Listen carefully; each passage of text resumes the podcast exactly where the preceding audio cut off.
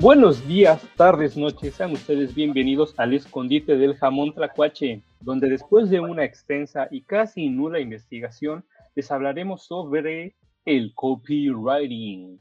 ¿Tú sabes qué es el copywriting, Suheili? Pues algo así, o sea, yo he investigado un poco en esto de Google, de Internet, que hablábamos la vez pasada, y habla un poco sobre qué es una escritura persuasiva, una habilidad de escritura, un texto eh, que incita a un lector a comprar o a consumir eh, ya sea un servicio o un producto. Entonces, eh, pues sí, sí es esta parte de, de, hacer como un tipo seccionar el mercado para el copywriting, porque no es para, para un público en general. De hecho, lo que necesita el copywriting es que se seccione, eh, tengas una sección de a quién dirigirte para llegar a, ese lector más fácilmente, ¿no? O sea, siempre lo hemos dicho en el diseño que necesitamos tener como una persona en específico en mente para saber de por dónde le vamos a, dar o a, a, mandar el mensaje. Sí, sí, sí, te entendí.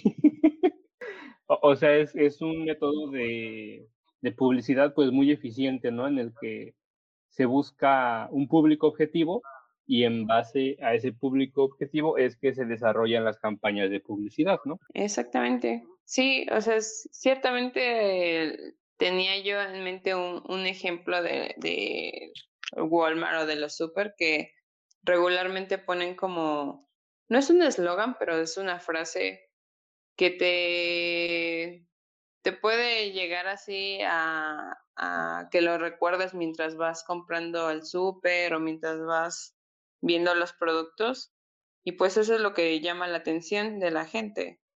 No siempre eres tú el objetivo, pero puede ser otra persona, a lo mejor adultos mayores o de mediana edad. Entonces, pues a esto se, se trata el copywriting, ¿no? Ser una escritura persuasiva. Ok.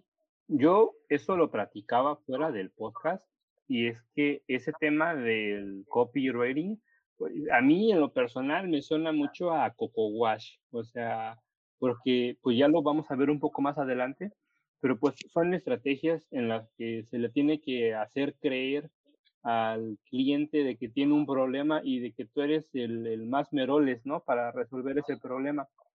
Entonces es como un poquito, no sé, eh, no me gustaría decir que echar mentira, pero pues sí echarle crema a los tacos, ¿no? O sea, como que adornar las situaciones un poquito más de lo que son. La gente, si lo sigue ocupando, pues es porque funciona. Y si funciona, pues eh, hay que aprovechar esto, ¿no? O sea, para todos los diseñadores, comunicólogos y gente que se quiera dedicar al marketing, pues esta es como su oportunidad. Lo explicaba así como de, de destacar como un valor respecto al producto al servicio que tú estás dando. O sea, sí puede ser que, que de cierta manera pueda ser como una mentira y no, porque pues sabemos que si mientes a los clientes en algún punto se van a dar cuenta, ¿no? Entonces también es como un arma de dos filos. Entonces sí, sí necesitas como enfocarte en qué es lo que quieres vender al, al cliente. Porque es eso, o sea, buscarle una necesidad y decirle, mira, esto es lo que necesitas, o sea, necesitas comprar esto, necesitas este servicio. Es como el, el popote, me... ¿no? O sea, en algún punto de la historia, un zángano dijo, chale, como que eso de, tener que, acercarme al vaso, cargarlo y demás, y para tomar agua, pues no, no me está convenciendo del todo. Necesitamos de un sistema eficiente, ¡pum!, el popote. Luego otro, aún más zángano, dijo, es que qué flojera tener que acercarme a, a la boca del popote para disfrutar mi bebida, ¿no? Pum, popote flexible.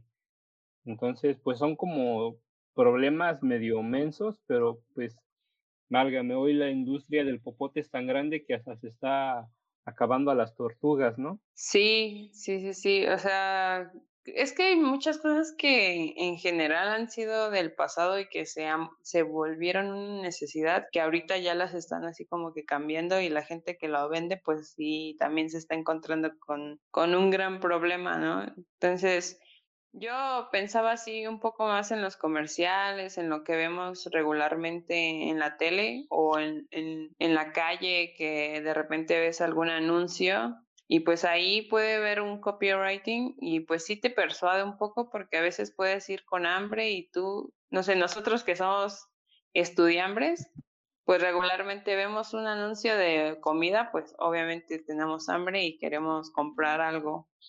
Taquitos de canasta de 5 por 10 pesos, ¿no? algo así. Pues está muy interesante esta onda. ¿Tú dónde crees que puedan ser aplicados eh, estas campañas de, del copywriting? Pues eh, hay muchos lugares, pues hay muchas cuestiones así de publicidad que ocupan el email, que te envían así eh, muchos mensajes para que estés revisando como sus servicios, sus productos en las revistas, en los catálogos, en las redes sociales, ahorita más. Te decía, en los negocios, en los súper también los han ocupado. Pues sí, básicamente en, en cualquier medio de comunicación lo hemos visto y se ha visto incluso en las campañas eh, pues del, de los nazis este rollo hay que recordar que al final de cuentas medios de comunicación, pues podemos hablar de diferentes métodos, ¿no? Este, y, planteamientos. Em, la aguja hipodérmica, este, la tuba de SRAM y demás eh, técnicas de comunicación que espero veamos más adelante. Pero pues vamos a hablar un poco en concreto de, de algunas técnicas, ¿no? De, del copywriting. ¿Tú conoces algunas? Sí, tengo en mente ah, dos que me parece, una se llama AIDA, que habla un poco de la atención, el interés, el deseo y la acción. Pues prácticamente es eh, en cuestión a la atención que necesitas atrapar al cliente, necesitas llamar la atención de la persona a la que estás dirigiendo al copywriting, porque es importante tener una persona en específico. Había leído que igual necesitas como, como hablarle eh, a una sola persona, a pesar de que sí vas a hablarle como a, en general a, un sector, pero es como que necesitas hablarle a una sola persona en singular, pues. Y el interés, pues necesitas despertar el interés y la curiosidad eh, lo que decía ahorita, la urgencia, la necesidad que, que, que pueda él captar de acuerdo al producto que estás vendiendo. Si es un deseo, eh, pues brindar algo que deseen, decíamos, de la comida. Y la acción, sobre todo, pues el copywriting lo que busca es que actúen en cuestión a, a quiero comprar tal producto o necesito ese servicio y lo voy a, eh, lo voy a rentar, lo voy a adquirir. Entonces de eso se trata el AIDA, más, más que nada es eh, la forma del copywriting. Y en cuestión a, otra de las técnicas es el PAS, que es como eh, solventar un problema, una solución, que es un poco de, de hablarle a, tu cliente, a la persona a la que le estás dirigiendo el copywriting, de cuál es el, eh, la solución que le vas a dar a su problema, ¿no? Por ejemplo, ahorita lo del Internet, ¿no? Que a, nosotros tenemos un poco de problemas en cuestión al Internet. y pues, ¿qué vemos en la tele? ¿Qué vemos en, el, en redes sociales? Que hay, hay campañas de, de Internet que dicen, ¿tienes problemas de Internet? Contrata Easy, ¿no?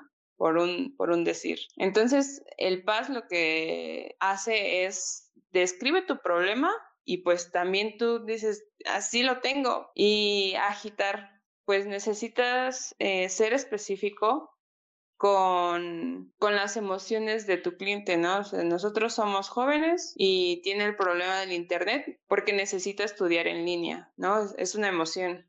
Ahorita pues es el problema más esencial que ahorita tenemos entonces sí, sí conectas con el cliente y tienes que reflejar, eh, digamos que empatizar con, con él y pues obviamente darle la solución que es contratar el servicio de Internet.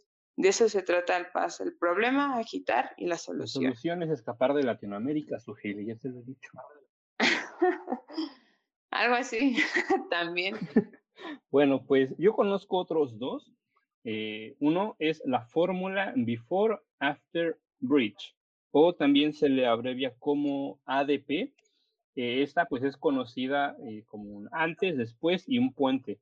¿Y en qué consiste? Pues consiste en hacer ver al, al target un problema y a continuación pues se le ofrece una situación ideal donde este problema ya esté resuelto o de plano ni exista. O sea, es ofrecerle una solución directa.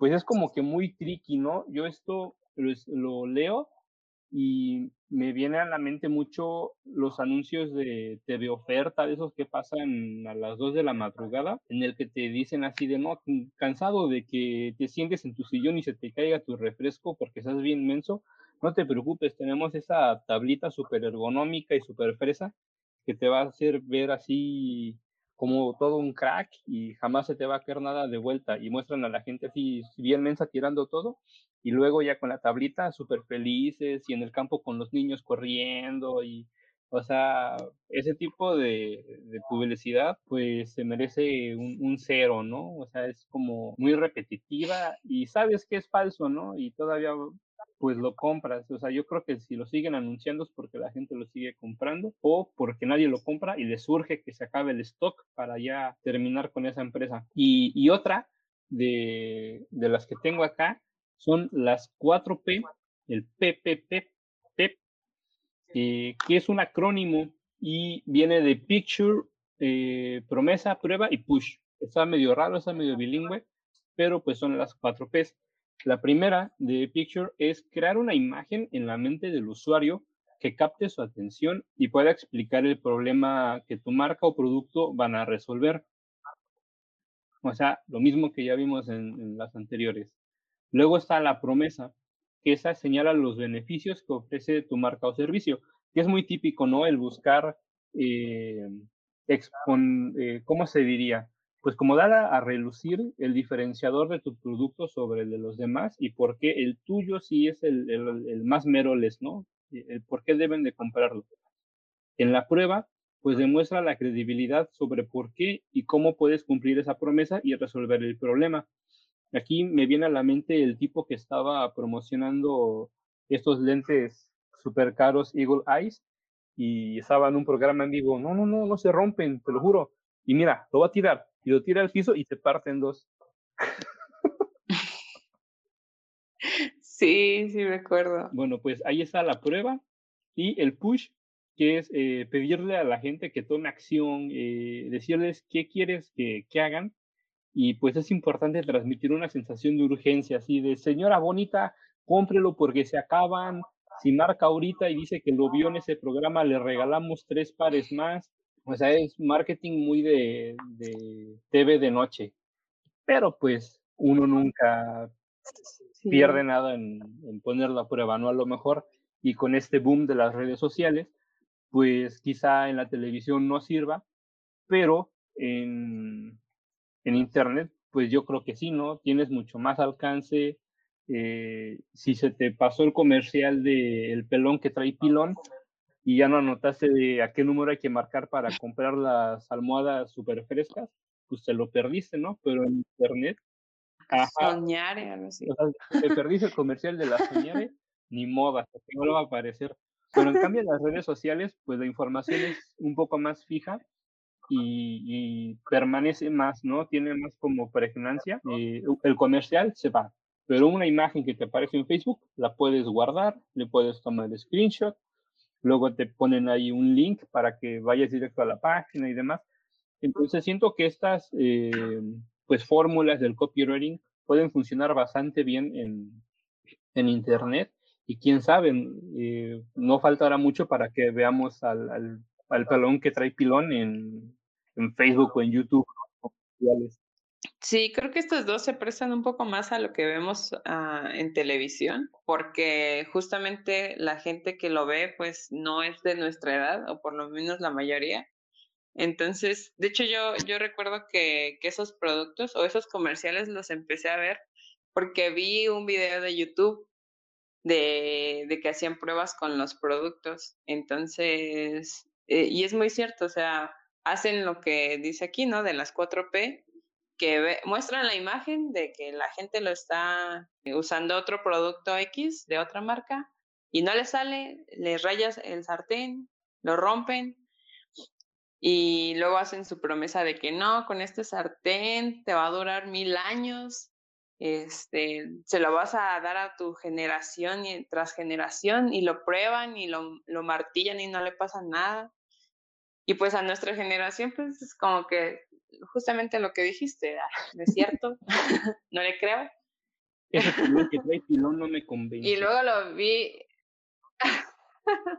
sí, no, aparte ya, ya de tantas veces que lo ves, o sea, ya te harta, te hartas y no.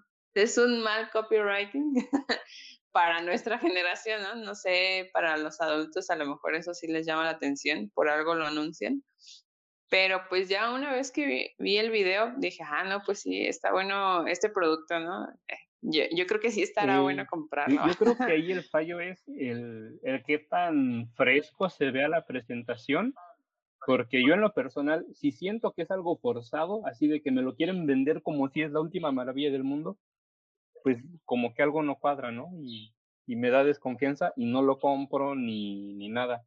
Es que es un método de copywriting que, que yo creo que han estado reciclando, porque pues yo lo he visto desde hace muchísimos años y no es como que le cambien o quieran adaptarse a las generaciones o quieran adaptarse al tiempo, o sea, simplemente lo han estado copiando y hacen lo mismo todas las veces que pasan los comerciales, ¿no? Entonces, pues es algo que les funciona, pero pues hasta cierto punto, ¿no? O sea, a lo mejor sí, sí se vende, pero no van más allá o no ven más allá. Entonces, yo creo que es más que nada como que tener cuidado con esas cuestiones de, de qué es lo que quieres conseguir con el copywriting. No, y la ventaja de las redes sociales es que tú puedes ver un feedback directo de la misma gente, o sea, te aparece en Facebook algún artículo o algo así, una promoción, y entras a los comentarios y ves a la gente diciendo, no, está malísimo, no me gustó, eh, o, muy chafa, o nunca me llegó,